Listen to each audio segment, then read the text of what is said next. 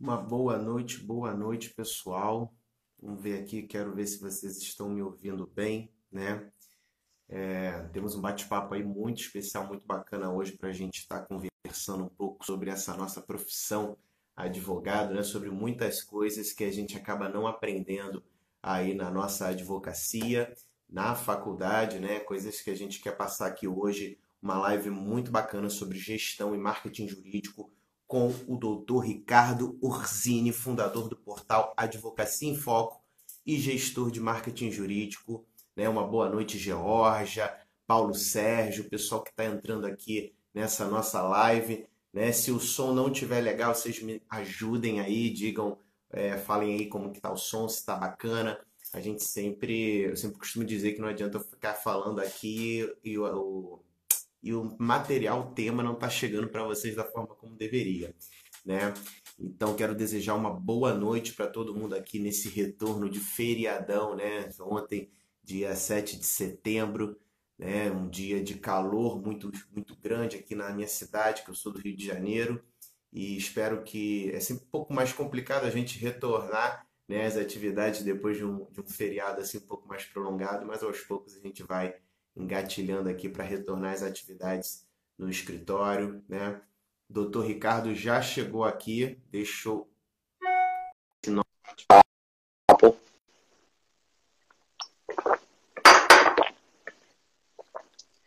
Diego Esteves, boa noite. Olá, olá, boa noite. E aí, Felipe, tudo bom? Olá, Ricardo, tudo ótimo. Tranquilo. Poxa, é um prazer estar aqui batendo esse papo com você. Prazer é, é meu. A honra Pô, já, te, já, já, te conheço, conheço o seu trabalho. Bacana, é, bacana. Eu, eu que agradeço. Acompanhado. Você é advogado ativo nas redes sociais, mas muito bacana estar aqui contigo. Ah, também. Acho que a gente tem muito a contribuir, né? E como você bem falou, né? A gente tem que ter uma atividade, né? A gente tem que ser ativo, estar presente nas redes sociais hoje, porque é, é para onde tudo tá, a gente está sendo levado. Né? Eu costumo, já falei várias vezes em alguns outros assuntos aqui também, que hoje a gente compra a nossa comida pelo celular, a gente pede o nosso transporte pelo celular, faz tudo praticamente com o uso do celular. E não é de se estranhar que a gente procure a contratação de serviços também através da internet, do smartphone, através do uso do computador. Então é necessário que a gente seja literalmente visto nesse ambiente online, não é verdade? Perfeito, exatamente. E aumentou muito né, com a pandemia. A exatamente. gente percebia assim, uma movimentação bem positiva para quem já faz, né, o, já, quem já está posicionado digitalmente tem relatado uma facilidade até, né? no momento em que tem muita gente reclamando da crise, da dificuldade de contratação, tenho visto muita gente falando que ficou mais fácil depois da pandemia para quem estava posicionado digitalmente, né? É, até a, essa pandemia, né, assim como outras crises acabam nos proporcionando, né, parece que a gente é obrigado, a gente é literalmente lançado né, a fazer, tomar novas atitudes, se posicionar de formas diferentes, né? E essa pandemia ela mostrou para isso, né? Uma das coisas bem interessantes que as pessoas comentavam é que se descobriu com a pandemia que muita reunião que podia ser só um e-mail, né? Ah, poderia virar só um e-mail, às vezes era uma reunião presencial, maçante. Então a gente descobriu como que a gente consegue né, aumentar a contratação com o uso de sistemas, de redes, das redes sociais e muitos sistemas online. Exatamente, até o WhatsApp, né? Essa brincadeira do e-mail. Inclusive essa brincadeira do e-mail, que até virou meme, né? Mais uma reunião que poderia ter sido um e-mail. Agora é mais Exatamente. uma reunião que poderia ter sido um áudio de menos de 20 segundos no WhatsApp. Porque você consegue Exato. resolver ali. Eu, particularmente, não gosto muito do WhatsApp sozinho, porque ele tem uma dimensão muito imediatista para o advogado e, e também tem a coisa de, das, das informações se perderem. Mas ele, o WhatsApp aliado com algumas outras ferramentas, é assim, tranquilo de se fazer a gestão do serviço jurídico hoje, ah, na contramão né, de todo o modelo tradicional de advocacia focado na ligação ou na reunião presencial. Né? Exatamente. E, inclusive a gente separou, né, para falar aí nesse, nesse nosso bate-papo de hoje, né, dividir mais ou menos uhum. é, em duas partes, que a gente vai falar num primeiro momento sobre a parte de gestão, né, então a gente vai ter muito, muita abordagem de assunto aqui é, para o advogado que ele quer ser empresário, ele tem que ser visto como empresário, não pode, como é que fica isso, e falar um pouquinho também de marketing jurídico, que é, é fundamental nos tempos de hoje. Né? E eu comecei falando né, aqui sobre essa questão do advogado ser empresário. Isso cabe, Ricardo? Funciona? É, o, o, advogado ele pode ser visto como empresário?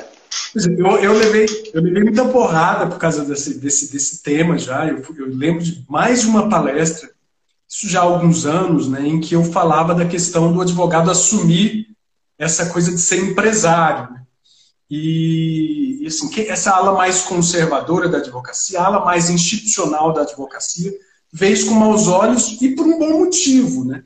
Se a gente aproxima a advocacia muito dessa coisa mais mercantilista, né, que é a maneira como se expressa isso, mas essa coisa mais comercial, esse lado mais comercial, a tendência, de fato, a infração é ética e um tipo de advocacia que, de fato, não é condizente com aquilo que está ah, não só prescrito no código, mas aquilo que, que é determinado como função social de alta relevância, que é a prestação de serviço jurídico. Por outro lado, a gente tem que lembrar que, na prática, né, quando o advogado monta o escritório, o advogado privado monta o seu próprio escritório, é, uma série de elementos negociais estão colocados em, em, na mesa. Sabe, ele tem que definir posicionamento, ele tem que definir uma estratégia de comunicação para aquisição de cliente, para retenção de cliente. Ele tem que definir ferramentas de gestão, ele tem que definir fluxo de tarefas. Tudo isso é comum em todo tipo de negócio. Por quê? Porque existe um relacionamento. O que é a essência do negócio? É o relacionamento de uma, de uma marca, de uma empresa, de um profissional, de uma organização com cliente. Se tem cliente do outro lado, tem negócio. Então, existe uma dimensão negocial. Por mais que não seja, o escritório de advocacia não seja empresa, lá no sentido do, do livro de direito de empresa, né, lá do Código Civil, ah, mas, é, mas tem elementos negociais. O advogado não pode se esquecer disso e, infelizmente, a maioria não leva isso em consideração. Quer dizer, a única dimensão da advocacia que é levada mais a sério, e é, ou pelo menos é dado foco exclusivo para isso, é a dimensão jurídica, né? E a dimensão negocial é deixada de lado.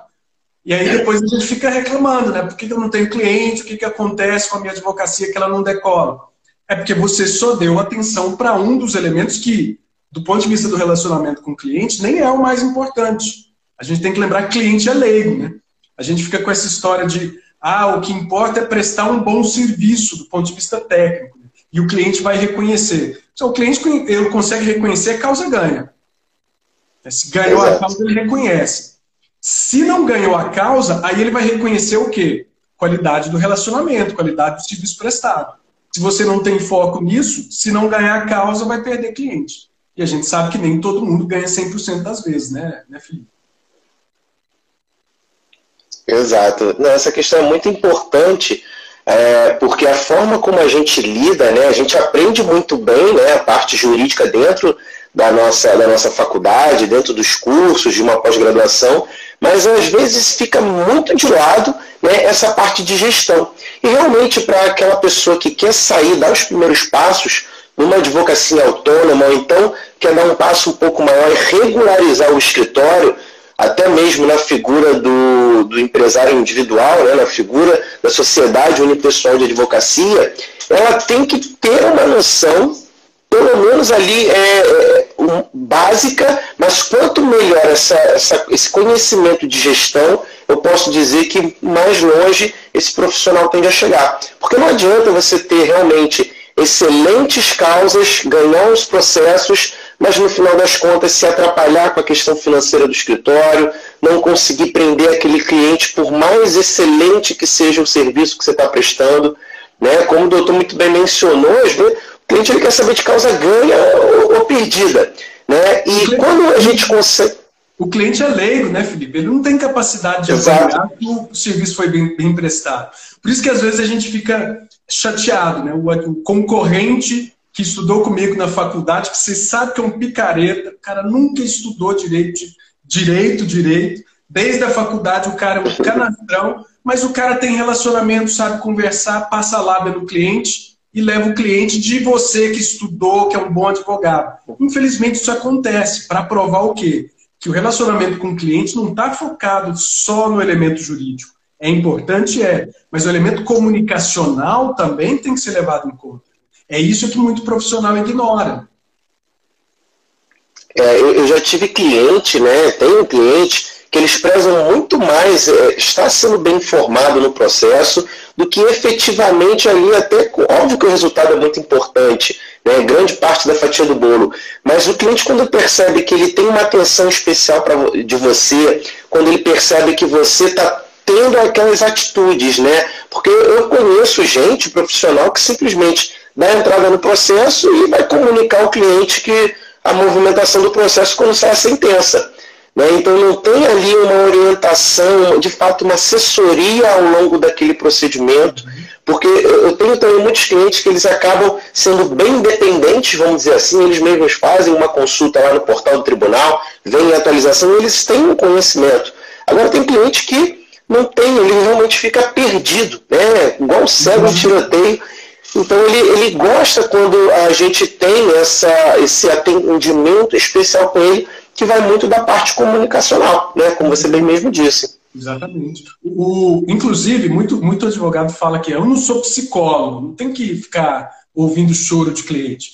Não sei, se, não sei se você já fez terapia. Quem faz terapia sabe que o psicólogo, o bom psicólogo, o bom terapeuta, ele faz uhum. o contrário. Ele tem tempo para te atender. Deu o tempo, acabou. E faz parte do relacionamento terapêutico que acabou o tempo, você não tem que dar mais. Sabe? Se não quis falar durante o período da, da, da sessão, acabou. E não tem atendimento extra, se tiver atendimento extra, paga. Então, o, o, o terapeuta, na verdade, é um ótimo exemplo. Ele acolhe completamente o cliente, que é o que o advogado tem que fazer. Você tem que acolher, você tem que dar segurança para o cliente. E isso não é simplesmente ganhar a causa, isso tem a ver com a coisa da, prestação da informação, da clareza da informação e saber colocar limite no cliente também. Porque é cliente, né? não é amigo. Né? Você não está atendendo amigo, você está atendendo cliente. Então, acolher e impor limite ao atendimento é um talento que o advogado tem que desenvolver. É, isso até eu vejo, o doutor compartilha muito conteúdo né, na questão de, de você passar valor né, além do serviço em si. Né, porque o valor ele tem um preço intangível. Né? E como bem mencionou também, quando muitos clientes às vezes vão no escritório, eles vão com uma angústia, com uma agonia, que pode ser a causa mais simples, pode ser uma causa do Código de Defesa do Consumidor, algo que talvez não afete tanto o dia a dia dele, entretanto, ele às vezes sai com sai mais leve daquele atendimento, né, que é uma das coisas mais satisfatórias. Qual é o valor de você fazer o cliente dormir bem? né, o valor de uma consulta X é, é Y, né, o que realmente vai te trazer valor naquela prestação de serviço é o que você acaba trazendo para ele. E isso, né, tem gente que fica angustiado com muito, tem gente que fica angustiado com pouco, é igual dano moral, isso é relativo de cada um. Então não dá para você é, valorizar, valorar, né, colocar no preço em relação a essa questão de você trazer uma tranquilidade para aquela pessoa. Né? É muito importante também, não só no ganho de causa. Exatamente. É, e isso é a gestão de relacionamento. Né? Ah, quem trabalha com esse tema de gestão tem a questão dos pilares, né? quais são os pilares do seu escritório. Eu não gosto muito dessa ideia dos pilares, porque dá a ideia de que todo escritório tem que seguir sempre os mesmos pilares. Ah, mas, assim, existem perfis diferentes de advocacia. E para perfis diferentes existem pilares diferentes. Mas eu acho que o essencial do pilar é a gestão do relacionamento com o cliente. Não consigo imaginar uma advocacia em que você não tem que cuidar do cliente. E cuidar do cliente não é simplesmente atender o cliente bem. Né? Tem, uma série de tem uma série de tarefas prévias para você, de fato, conseguir atender um cliente bem. Né? Por exemplo, né, como é que é a questão do compartilhamento de informação com a sua equipe? É se, se você tiver que passar a causa do cliente X lá para um colaborador ou para um parceiro, uh, como é que você vai compartilhar isso? Existe informação registrada sobre a causa, sobre o andamento do atendimento desse cliente? Se você não tem esse registro numa ferramenta adequada para esse tipo de compartilhamento, você não vai conseguir ampliar sua carteira. Você vai chegar ali com 5, 6, 7 clientes, acabou. Você está enforcado, você não consegue mais prestar o serviço. Quando você tem essa estratégia de gestão de clientes, né, de relacionamento com clientes, você consegue atender mais clientes e manter a qualidade, que muitos advogados não conseguem, né? Começam a se enforcar, daí quando chega ali com seis, sete causas, o advogado fica louco, estou trabalhando todo dia, final de semana, à noite, de madrugada, para cumprir meus prazos porque além dos prazos também tem que atender cliente. E aí começa a falar, o cliente enche o saco. Tem cliente me enchendo o saco. Cara, cliente paga conta, cliente não enche o saco. É que não, não faz sentido dizer que um cliente é chato quando é ele que paga as contas. Não existe cliente chato, existe cliente que foi mal atendido. E a gente, quando é cliente, a gente, a gente bate o pé, né? Eu fui mal atendido. A gente foi mal atendido. Mas no papel de advogado, a gente tende a colocar a culpa no cliente, quando na verdade a culpa é da falta de gestão de relacionamento com esse, com esse cliente. Né? Exato, é muito importante, inclusive, né, é, um dos temas né, que, eu, que eu gostaria de abordar também aqui é em relação à questão da, da gestão, porque como advogado, e aí eu pego até um exemplo, um advogado autônomo, uma pessoa que está começando ali o seu escritório de advocacia, ou então já está mais tempo nessa caminhada. Então, tem a preocupação do serviço jurídico em si que ele presta, tem essa questão de, tem que correr atrás do cliente, tem que manter o cliente e tenho que, que organizar tudo isso e tomar conta para não perder o prazo. Né? E tenho que pagar a conta. Né? De todas essas, é o que você considera assim, porque a gente está falando de um advogado que também é o gestor do escritório. O que seria mais complicado e talvez mais importante de se dar atenção? Ambas são importantes, mas na sua visão, Ricardo, o que, que você acha que é, o cara que está começando hoje. Eu acho que é o seguinte, acho que o mais importante nem está na questão da gestão, está na questão do, do, da definição do tipo de negócio que é esse escritório.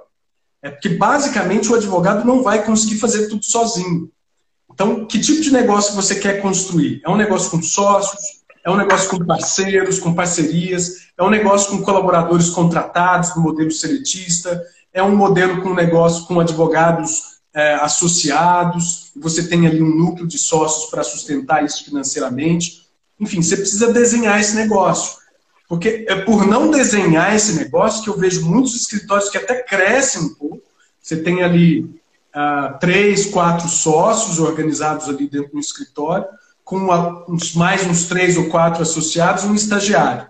Mas o que, que você tem ali? Você tem ilhas de advocacia. Ou seja, cada advogado é uma advocacia independente. Não existe um esforço de colaboração entre a equipe para um resultado só. Então, você tem, você tem várias bancas diferentes. Você tem quatro advogados, tem quatro bancas no escritório. Cada banca é um, especial, é um advogado só. Não faz sentido isso. Então, existe uma divisão de tarefas que precisa ser definida no desenho do negócio do escritório. E muito advogado não se preocupa com isso. Aí o resultado lá na frente é essa advocacia irada, isolada, que não tem colaboração. E aí, cada um faz sua gestão financeira, cada um organiza seu, seu, seu, seu computador, né, seu sistema de atendimento, cada um atende seus clientes e o esforço é, é, é pulverizado. Você não tem um esforço comum.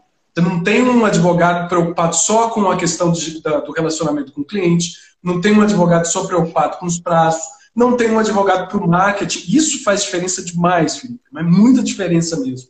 Ah, o advogado do escritório, o sócio, né, dedicado ao marketing jurídico.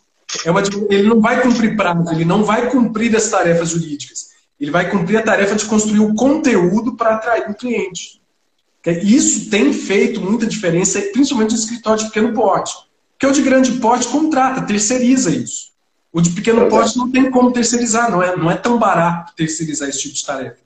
Então, quando você consegue é, se organizar ali com vários parceiros, com essa mentalidade de divisão de tarefas, a coisa funciona bem.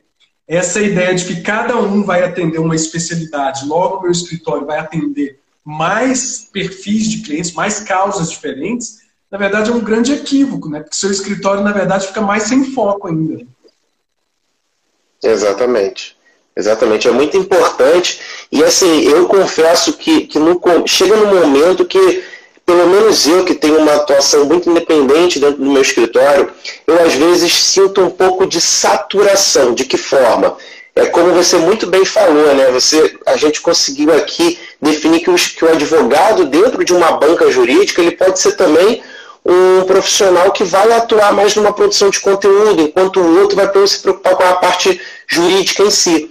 Né? E para aquela pessoa né, que é, é independente, aquela pessoa que não tem uma estrutura porque é caro, como que a gente pode é, de certa forma, não tentar abraçar o mundo, né, para não fazer os serviços, de certa forma, meia boca, mas como que a gente pode tentar fazer o máximo possível é, sem ter é, muitos colaboradores, vamos dizer assim. E dentro disso, né, eu acho que facilita muito as empresas, é, empresas e softwares, sistemas que estão sendo lançados né, com o uso da tecnologia que vem para facilitar também um pouco desse nosso dia a dia. Uhum. Por exemplo, hoje, hoje o escritório, hoje eu estou num escritório hoje que, que trabalha com rede de parceria. Então, a gente tem uma equipe muito enxuta, é, tem equipe, né? a gente também não está no patamar de uma advocacia solitária. Tem equipe, mas é uma equipe, uma equipe muito enxuta e a gente trabalha com vários parceiros. Só que essas parcerias, ao contrário dessa parceria mais informal, dessa parceria do encaminhar um, ah, eu te encaminhar um cliente aqui, não é esse tipo de parceria. Parceria é todos atuam em função de um mesmo objetivo. Né? Você tem um projeto de advocacia com um foco muito específico, num mercado muito específico, e todos vêm como especialistas para agregar valor a esse projeto. E cada um tem uma função, né? Cada advogado tem um perfil atendendo perfis diferentes de clientes que vêm desse, desse nicho, e, e, e todos têm uma atuação complementar. Você entendeu? Não, tá, não são ilhas, né? Então, apostar muito na questão das parcerias e parceria estratégica. Parceria estratégica nesse sentido, né? Não é eu te indico cliente, você me indica cliente. Não, é vamos trabalhar. Tem esse projeto aqui, tem esse nicho de mercado que é uma oportunidade, vamos trabalhar, vamos. Aí você fala das ferramentas, fundamental. Se eu não consigo organizar, e assim, a gente tem um tempo de dedicação para pensar soluções de comunicação entre os parceiros grandes.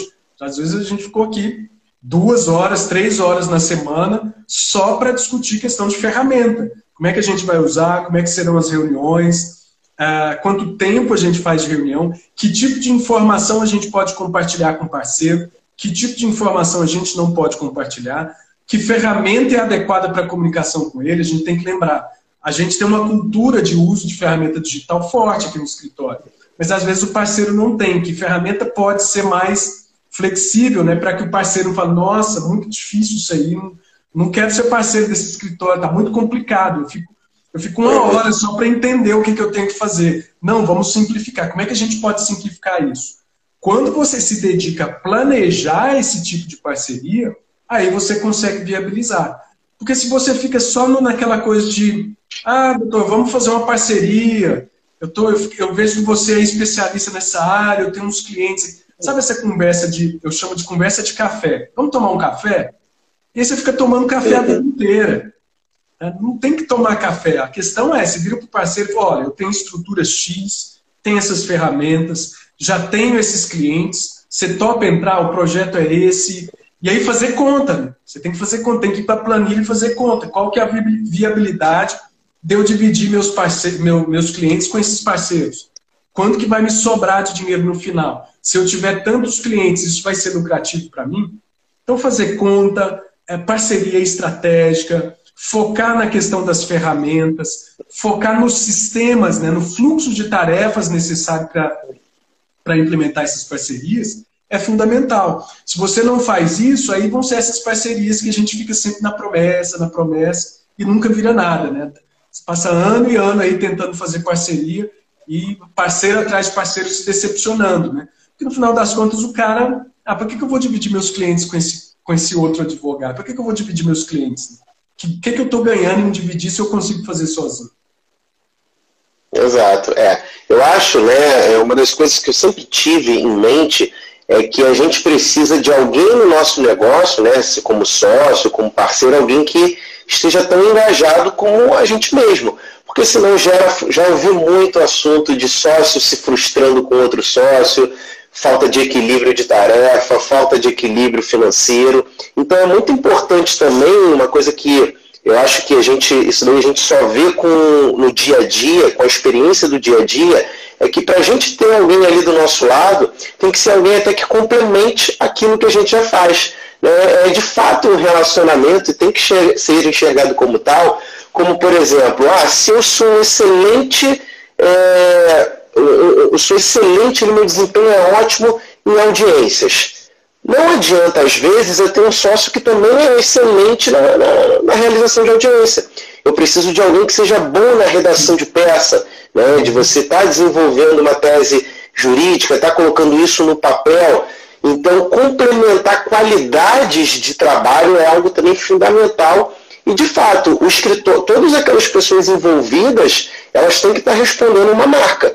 A gente não gosta quando a gente vai no restaurante e, às vezes, ah, o garçom A ele é completamente diferente do garçom B, mas eles estão ali em nome da mesma marca. E às vezes a gente até estranha, será que eu estou no mesmo lugar? Eu tenho uma diferença de atendimento e de serviço tão gritante. Né? Então é importante que esses colaboradores, né, de forma conjunta, todos eles, colaboradores, sócios, estejam focados aí no mesmo objetivo. Né? E ainda bem né, que hoje nós temos uma facilitação e até de certa forma, uma, uma acessibilidade financeira muito boa em termos de sistemas. Né? A gente tem sistema hoje para auxiliar nesse bate-papo com o cliente, para nas tarefas que têm que ser feitas com o escritório. A gente tem diversas opções de softwares jurídicos que você tem controle de cliente, controle de processo, controle de tarefa, controle financeiro, né? e de certa forma muito acessíveis. Né? Então, algo que talvez ontem é, fosse impensável, ah, mas a gente precisa de uma superestrutura para poder ter um sistema jurídico, para ser necessário ter um sistema jurídico. Hoje em dia não, hoje em dia você consegue um, com um valorzinho bem em conta, você ter um sistema que vai ajudar você a organizar suas finanças, controle de cliente, porque a pior coisa, né, confesso que para você que é às vezes quando entra um cliente, você tem todo aquele trabalho de captar aquele cara, de encantar, pelo menos no primeiro momento, aquela pessoa e descobrir que ele te pediu um orçamento para determinado procedimento e você simplesmente ignorou ele, você perdeu o WhatsApp, você não atendeu o telefone e, às vezes, por não ter um controle de quem entra, quem sai, de, de, do que você tem que fazer, né, acabar perdendo um cliente em potencial aí por causa disso. Exato, é, é, é o mapeamento do atendimento. Né? Ah, tem ferramentas hoje, são, essas ferramentas às vezes são gratuitas, tá? O, o, o custo delas baixou muito. De uns cinco anos para cá, a gente tem hoje soluções focadas no mercado jurídico, são bem, bem interessantes, que conseguem fazer isso, né? Cada mínimo passo do atendimento desse cliente, porque tem, tem determinadas áreas que não é o cliente ligou, fechou. Às vezes o cliente leva uma semana, um mês considerando, pedindo informação, tem documentação que ele precisa levantar. E às vezes, quando você fala com essa pessoa e ele percebe lá do outro lado que você não sabe exatamente quem ele é, ou não sabe exatamente qual é o problema dele, você está ali tentando sondar para lembrar do que, que é que ele está falando, isso já é motivo suficiente para o cara te abandonar. O cara não está cuidando de mim agora, por que, que ele vai cuidar de mim depois que eu contratar? Esse tipo de ferramenta te dá um poder muito grande de você fazer esse atendimento quase como se, se, como se você estivesse atendendo só aquele cliente. Né? Ele tem essa sensação, Pô, o cara sempre sabe tudo de mim, o cara tem cuidado com a minha causa desde antes de, desde antes de eu contratar o cara. Então é outro tipo de relacionamento que esse tipo de ferramenta consegue proporcionar. Sem contar que um monte. Eu lembro, há uns três anos atrás, eu dei consultoria para um escritório de grande porte aqui. Pô, os caras gastaram uma grana com tecnologia de videoconferência, sabe? Um negócio maluco. Com... Tinha, um, tinha um aparelho, nem sei que aparelho que é isso, mas tinha um aparelho lá que eles tinham comprado, tinha custado dois mil reais. Mais a TV que ficava grande lá, que na época também era mais cara.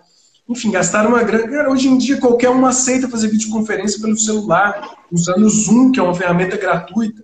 Você tem um presidente do STF faz videoconferência pelo celular, por que, que o advogado não vai poder atender o cliente dele pelo celular usando uma ferramenta gratuita? Então ficou tudo mais fácil. Né? E é uma questão de adaptação, ficou mais fácil para se adaptar a isso também. É porque a gente foi forçado a usar isso. Só que ainda tem advogados, mesmo com todas essas, essas ferramentas, insistem né, num modelo mais tradicional de atendimento. Sabe por quê, Felipe? Porque o, o, perfil do atendimento mudou, mas o perfil do cliente também mudou. É o cliente, principalmente o cliente que pesquisa o advogado na internet, ele não tem as mesmas demandas, ele não tem as mesmas necessidades e, não, e tem outras objeções diferentes da do cliente que vinha por indicação. Eu costumava falar na cliente que vem do conteúdo é muito melhor que o cliente da indicação. Brigaram comigo também, falando, como assim? O melhor cliente é o da indicação, porque é o resultado do seu trabalho. O cliente de indicação ele vem por, uma autoridade emprestada. Né? A autoridade não é sua, é do amigo que indicou, do colega, de quem indicou. A autoridade emprestada. Ele vem desconfiado. Ele quer, ele quer ver se você realmente é aquela coisa toda que quem indicou falou. O cliente que vem do conteúdo, não. O cliente que vem do conteúdo, ele vem ser um fã já. Não, doutora, assisti um vídeo seu, você fala exatamente o que eu estou passando. Nossa, eu até chorei no seu vídeo. Já aconteceu no escritório com o advogado de cliente falar, olha, chorei assistindo seu vídeo, você falou o que é a minha vida aqui na repartição, é de servidor público, né? Que estava enfrentando processo administrativo disciplinar. O cliente chorou, chorou porque veio do conteúdo. E o cliente de indicação vem sempre desconfiado. Então, mudou o perfil, mudou o perfil, inclusive do, da forma como o cliente aborda o advogado. Exato. Inclusive, é, tem um pouco de talento e tato. Né? Você conseguir, e isso está totalmente inserido dentro da questão de gestão, que é você conseguir identificar a necessidade de cada cliente. Eu percebi muito com essa, com essa pandemia que nós estamos vivendo, né, que muitos clientes preferem ser atendidos virtualmente. Já chegou a situação de eu estar na rua, no fórum, um cliente que eu captei através das redes sociais, entrar em contato pelo WhatsApp pela primeira vez, eu fazer uma, uma conversa ali com ele muito rápida, ele já depositar os honorários, já combinar é. tudo. Então, tem cliente que ele tem essa facilidade, essa preferência. E é o que eu falo, não adianta a gente dar murro em ponta de faca. Se a gente percebe que o cliente ele tem essa, essa, ele, essa preferência por esse atendimento um pouco mais modernizado, a gente tem que ir atrás disso. Mas também existem clientes da forma tradicional que vão querer ir num local físico, tomar aquele cafezinho com o advogado, eu ali vai levar uma semana. Já teve cliente que demorou um ano para fechar com alguma coisa com o escritório. Não era um processo que ele poderia ficar, dar entrada daqui a um tempo, não. Às vezes era coisa de divórcio. Então, só que mesmo assim ele leva um tempo até ser convencido, né? Não basta a gente simplesmente mas, passar aquilo. Mas, mas Felipe, vou, vou, levantar um questionamento aqui. Que é tá. assim, uma coisa que a gente leva em consideração aqui no escritório uh, é a questão do custo de aquisição do cliente. É, qual que é o custo médio de aquisição do cliente? Uh, o custo de aquisição é medido pelo a, o funcionário, o, o, advogado que tem que atender o cliente, o tempo que você tem que levar para atender esse cliente, as ferramentas. Tem um custo isso daí. Isso é um custo médio, esse, esse atendimento. Uh, alguns clientes têm um tipo de causa que vale a gente se perdurar aí uma semana, duas semanas, insistindo né, na, na negociação até conseguir fechar com esse cliente. Tem cliente, tem perfil de causa que é legal do escritório pegar, mas só se for uma coisa rápida. Eu não posso ter um custo alto de aquisição para esse perfil de cliente. Aí o que, que a gente começa a fazer? A gente começa, a gente senta e começa a determinar os perfis de clientes que são interessantes para cada perfil de atendimento. Então, esse, por exemplo, tem a causa X. O cliente que vier dessa causa, ele vai ser atendido dessa forma. Tá, e se ele não fechar? Paciência. A gente vai continuar tentando, investindo na atração desse cliente mas a gente vai fechar com aquele que se acomodar ao modelo de atendimento. Se ele não se acomoda ao modelo de atendimento, não é nem questão de, ah, dane-se. Não, não, é uma questão de modelo, sabe? É igual você, ah, você quer contratar um, um serviço de internet hoje em dia. Você não liga mais e vai falar com a pessoa que vai te atender. Ah, deixa eu ver os planos aqui, vou te mandar no WhatsApp. Não, você vai entrar num chat automático e se você não conseguir se virar ali, você não consegue pôr internet na sua casa. Então tem serviços jurídicos que se acomodam a isso. É claro, se a gente está falando de uma advocacia mais personalizada, mais artesanal, você vai ter também um atendimento mais tipo, cada caso é um caso. Mas isso tem um preço, né? O problema é o advogado querer fazer uma advocacia artesanal, personalizada, de alto valor agregado, e não cobrar o honorário inicial, ou cobrar 500 reais, 200 reais de honorário inicial, e aí você tem uma demanda ali que você cobra até 30% do, do êxito mas o 30% vai te dar um honorário ali de 3, 4 mil reais, 2, 3, 4 mil reais. Não faz sentido, né? Não faz sentido. Para esse é. atendimento VIP, você tem que ter outro tipo de demanda. Exato. O doutor até falou no início desse, nosso bate-papo que às vezes você tem alguns clientes que eles acabam. Ah, tem cliente que é muito chato. Né? E, ah, na verdade, eu acho que não é a gente que tem que identificar ah, que esse cliente aqui ele é chato. Na verdade, talvez que a gente tenha tido uma falha né, na forma como a gente vai cobrar os nossos, os nossos honorários. Por exemplo, se muitas vezes no Brasil é difícil você colocar uma cobrança de honorários, por exemplo, por hora, hora, que é uma questão mais tradicional, por exemplo, dos Estados Unidos, você cobra pela hora do serviço trabalhado, tenho certeza que o, o advogado que já reclamou que o cliente é muito chato não ia falar um ai se ele tivesse recebendo por hora de atendimento. Né? O problema, então, talvez, seja a forma como a gente faz esse tipo de cobrança. Né? E a gente não aprende isso na faculdade. Com certeza. Tem a ver com a forma do atendimento, tem a ver com o modelo, modelo né? o, o serviço que você está entregando, como você falou, né? Se eu estiver sendo remunerado pela consulta, o cliente pode ser chato tanto que for, é ser remunerado por hora. Né?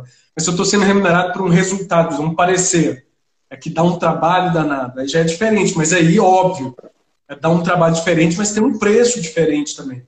Então, é, é, é colocar os pingos nos is, né? Cada serviço no seu devido lugar, cada perfil de cliente no seu devido lugar. Mas também é importante, Felipe, a questão do posicionamento.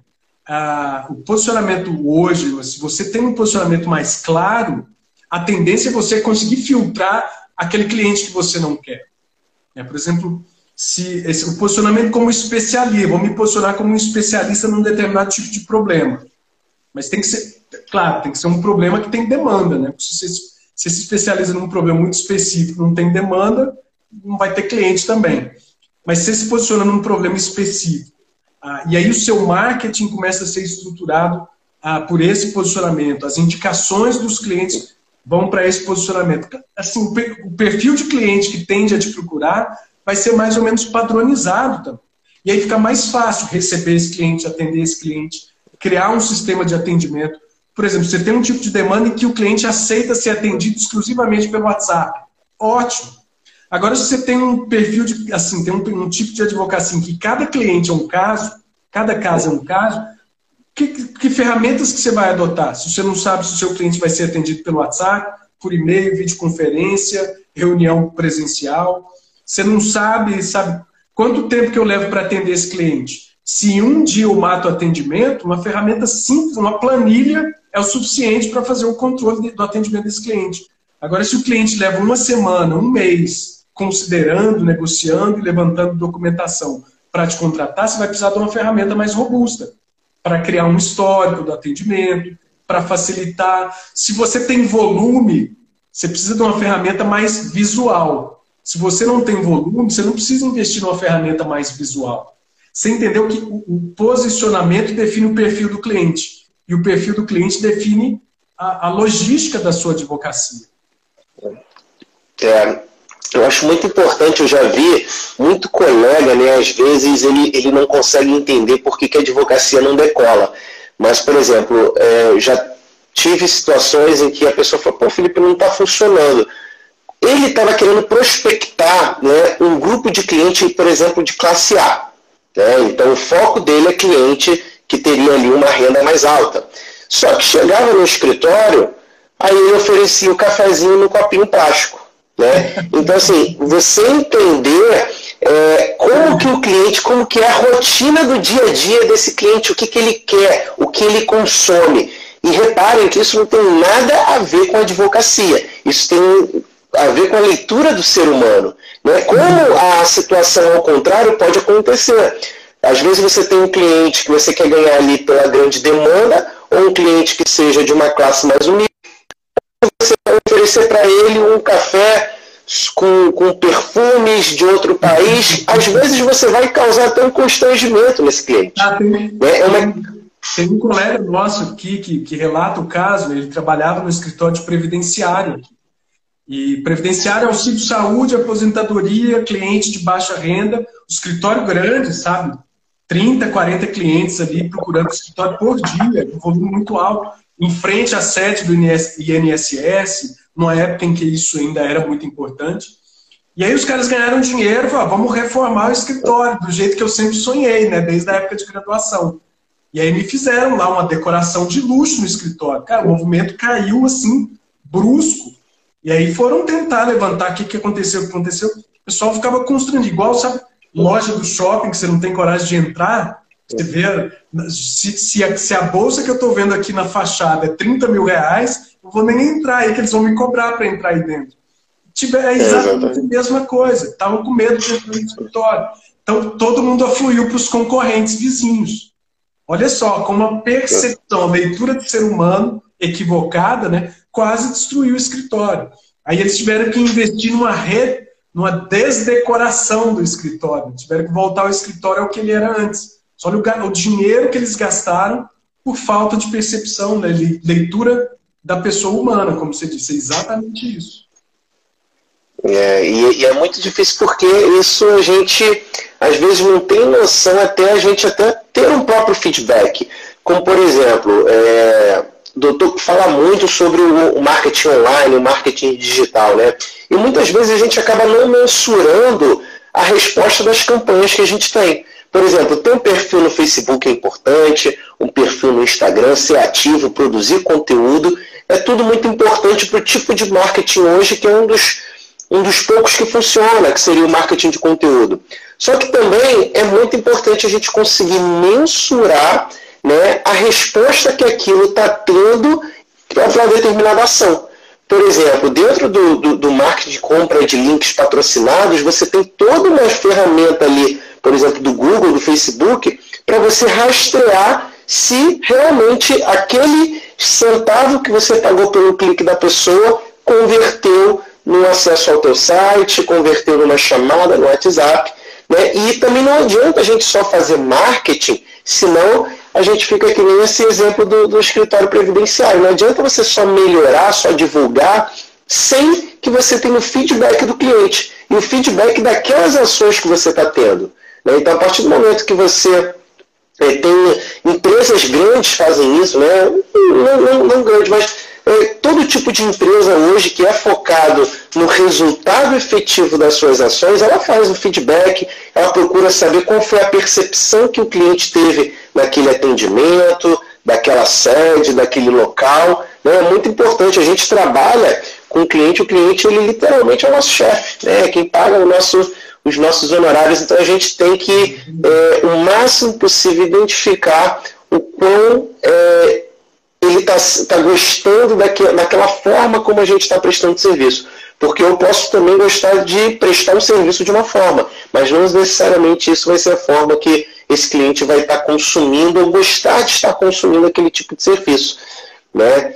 E falando aqui na, na parte de marketing também, Ricardo, o que, que você considera hoje? Assim, será que dá para a gente ser advogado autônomo, com, querendo criar nossa marca ali de advocacia? Será que dá para fazer isso sem investir, ou então sem ter conhecimento de rede social, de, de, de Instagram, dessas coisas? Dá para a gente sobreviver nos dias de hoje sem olha, esse conhecimento? Olha, Felipe, tem, tem, uma, tem uma saída. Terceiriza terceiriza, contrata uma agência, contrata um profissional e se você não quer lidar com isso, você terceiriza, mas você paga o preço, porque é caro. É caro. Você ter um profissional que cuida disso para você no seu escritório é caro. Outra saída é você ter um sócio que faz isso. Você tem um sócio, o sócio cuida disso e eu vou cuidar da parte jurídica. Um parceiro que faça em regime de parceria, você consiga ter um ali que cuide da parte da, das redes sociais. O que eu não consigo imaginar mais é um escritório que não tenha, em alguma medida, esse trabalho de redes sociais, de conteúdo, de, de, do digital. É que não tem um posicionamento digital. Não faz sentido isso mais. Depois da pandemia, isso não é que depois da pandemia agora é assim. A pandemia só escancarou essa necessidade. Mas hoje em dia, mesmo o advogado ainda tinha né, as grandes bancas de São Paulo, né, que apostavam muito em duas coisas.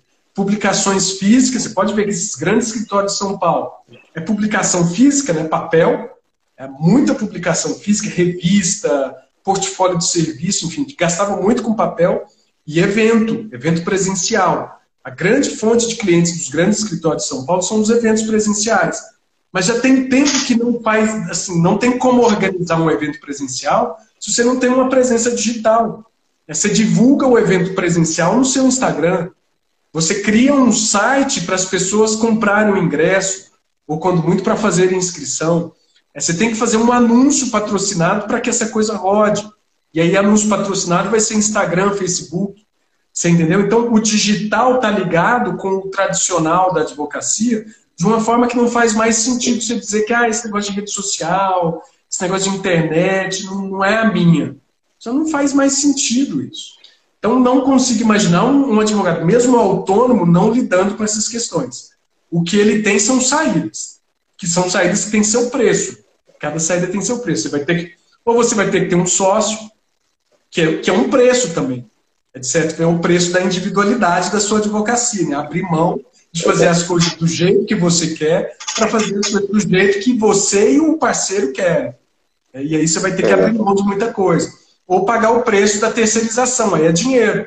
Vou pagar uma agência para cuidar do marketing do meu escritório. Vou gastar aí meus 5, 6 mil reais por mês para ter tudo ajustado e eu não precisar cuidar, nem precisar prestar atenção nisso. Que escritório que está podendo gastar 6 mil reais só com marketing. Escritório é banca de é. médio para grande porte, que, aliás fazem isso. Viu?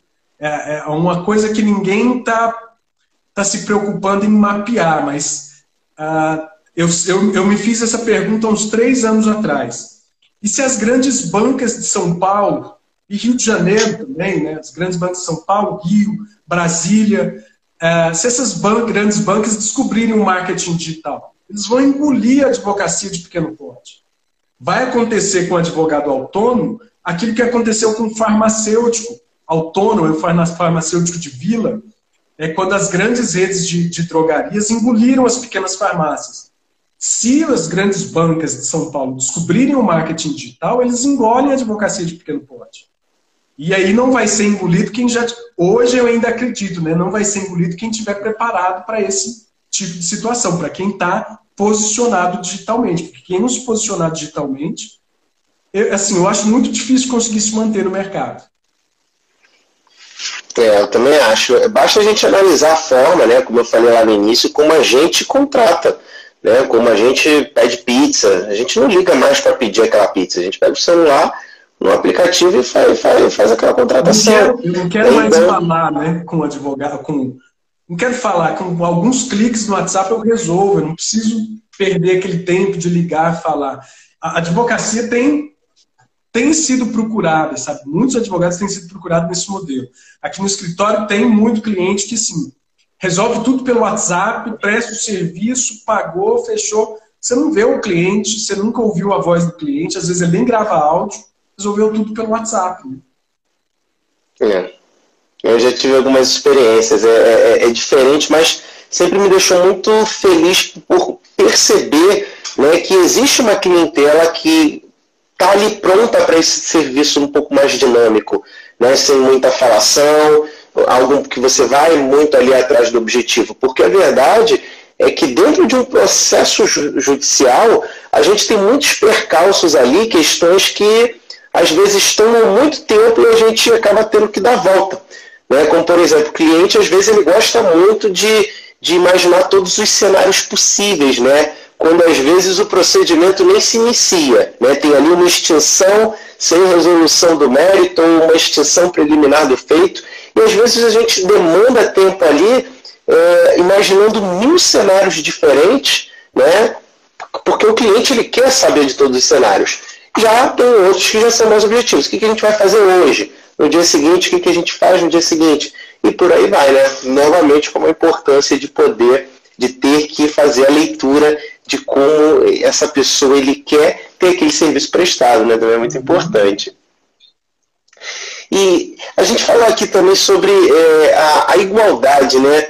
É, é uma questão que o, o, advogado, acho que ele de fato ele tem que se preocupar, né? Essa, é, de não estar tá até o, o próprio código de ética, ele sempre esteve aí para meio que, de certa forma, dar, trazer igualdade entre o pequeno né, e o grande escritório de advocacia, porque realmente, se a gente tiver essas bancas grandes com capital financeiro que elas têm, vindo para o marketing digital, coisa que muitas, muitas delas já fazem, mas a gente ainda vê muita gente que está ali iniciando dentro do, do, da advocacia, fazendo esse conteúdo, que são conteúdos maravilhosos, né? conteúdos que a gente vê, a pessoa mal começou e já passa ali uma, uma é, uma visão de uma estrutura bem organizada, um conteúdo de grande qualidade, né?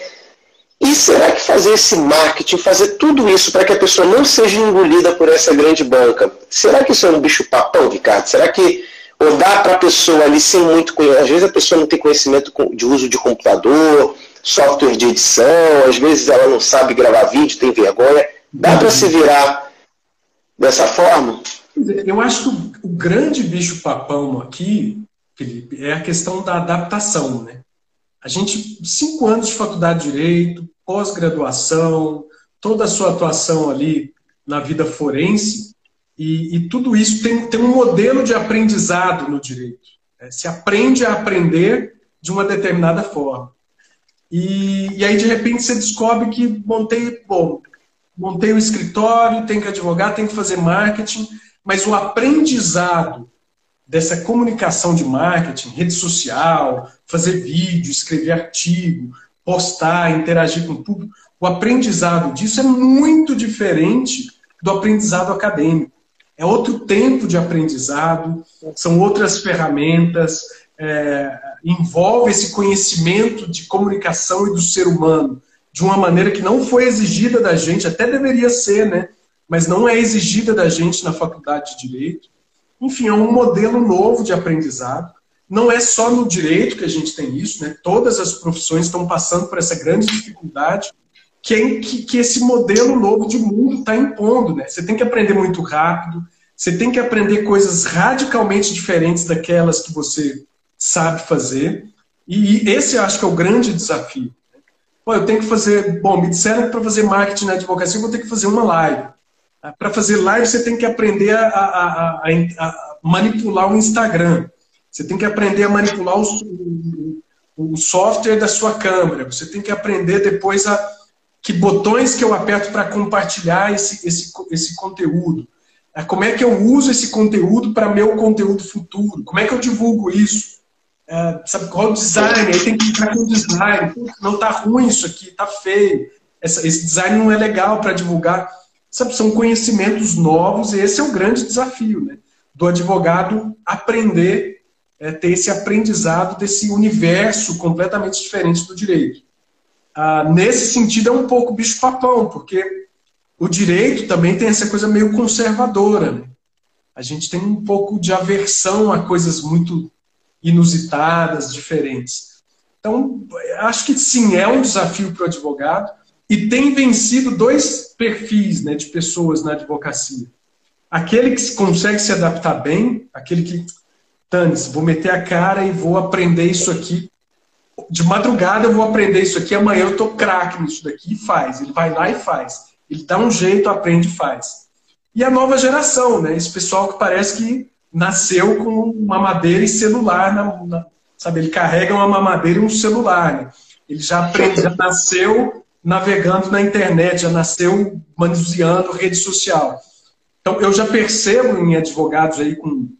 Eu já dei algumas consultorias para advogados com 20, 26 anos, o cara recém-formado, já contratou consultoria. Por quê? Porque, cara, meu negócio é YouTube. Eu só preciso definir algumas questões de, de posicionamento.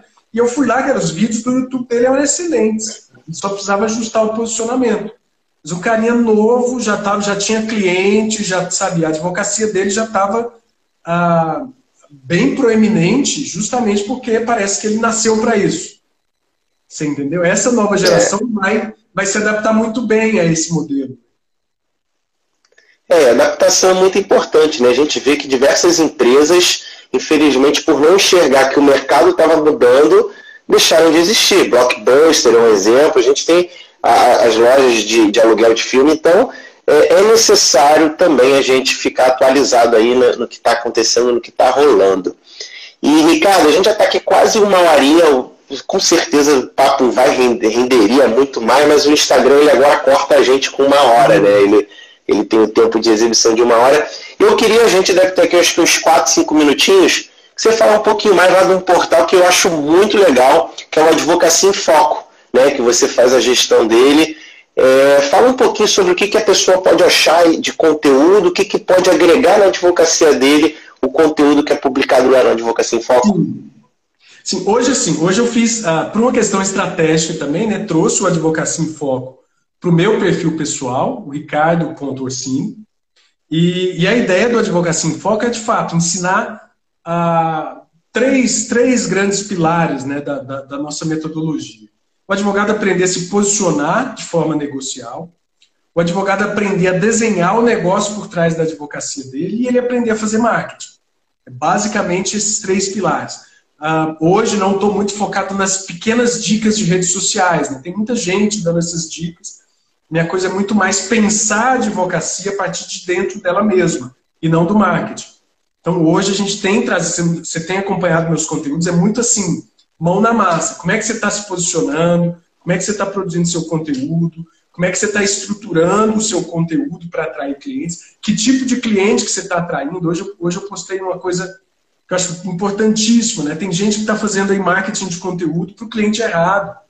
Sabe? Tá, por quê? Porque não pensou a questão do posicionamento. Então tá dando um monte de dica lá. Eu vi hoje um perfil, fiquei assim, fico com o coração na mão, mas o cara dando um monte de dica de direito do consumidor.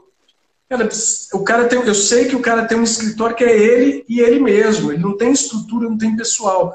Como é que ele vai assimilar uma demanda de direito do consumidor, pequenas causas, de clientes que não têm a mínima condição de pagar honorários iniciais? de clientes que no êxito vão ter um benefício, vão te dar um, vai, vai ter um benefício econômico que vai dar um êxito aí de mil reais, mil e quinhentos reais no máximo para esse advogado. Ele vai ter que contratar no volume. Como é que ele vai dar conta? Então ele está produzindo conteúdo para atrair um cliente que a estrutura que ele tem não dá conta de assimilar. Então o problema dele não é fazer rede social, o problema dele não é escrever conteúdo, o problema dele é que ele está mal posicionado. Então, o Advocacia em Foco hoje, lá no meu, aqui no meu perfil do Instagram, tem buscado uh, ensinar as pessoas essa questão do posicionamento. Como se posicionar na advocacia para fazer marketing.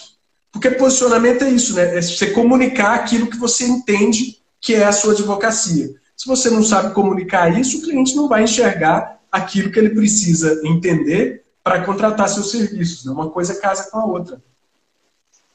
Exatamente, é perfeito, é perfeito porque às vezes a gente faz um produto de qualidade, um conteúdo de qualidade, né, mas é quase que feito à toa, porque ele não converte. Né? O conteúdo Exato. pode ser bom, pode ter uma, uma parte visual agradável, mas ele não converte. Aí o que, que acontece? Você desanima, né? você não quer mais fazer aquele conteúdo e você acaba dando um tiro no próprio pé. Acho que não dá Exatamente. Ah, esse negócio não. E aí continua no modelo de sempre, né? Vamos esperar para ver se o cliente bate na porta. O que está cada vez mais difícil de acontecer. Né? É. Doutor Ricardo, muito obrigado mesmo pelo seu tempo. Né? Eu acho que o conteúdo foi, foi maravilhoso, embora a gente tenha aqui assunto para falar de muito mais coisa, né? Mas com certeza aí, numa outra oportunidade, vamos Gostei muito do material que a gente produziu aqui hoje. Tá? O pessoal que me segue lá, segue também lá o Dr. Ricardo, vai ter muita dica bacana, muito advogado aqui me acompanha, vai ter muita dica especial. Acompanha lá o Advocacia em Foco. É muito importante a gente ficar de olho em como o mercado está se movimentando, porque às vezes vem uma situação que literalmente joga a gente para frente né? E ou a gente pode caminhar junto com o trem, sair correndo, ou deixar ele passar por cima. É, exatamente. Não, eu que agradeço, valeu demais pelo convite. Uh, fiquei, fiquei muito feliz né, da gente ter conseguido realmente produzir um conteúdo aqui bem bacana. Isso tem a ver com a interação, né, também tem a ver com sua experiência também na advocacia e no marketing digital. Permite né, a gente trazer uh, um conteúdo ainda mais especial. Eu agradeço demais o convite. E vamos tocar, vamos ver se a gente faz mais, se a gente, uh, com a demanda que a gente tem aí, tem muita coisa boa para a gente compartilhar aqui com as audiências. Com certeza. Doutor, muito obrigado, uma boa noite, tá? Uma excelente valeu, semana, obrigado a todo mundo aí que acompanhou a gente. Valeu, pessoal, uma boa noite, valeu, Felipe, até mais. Tchau, tchau.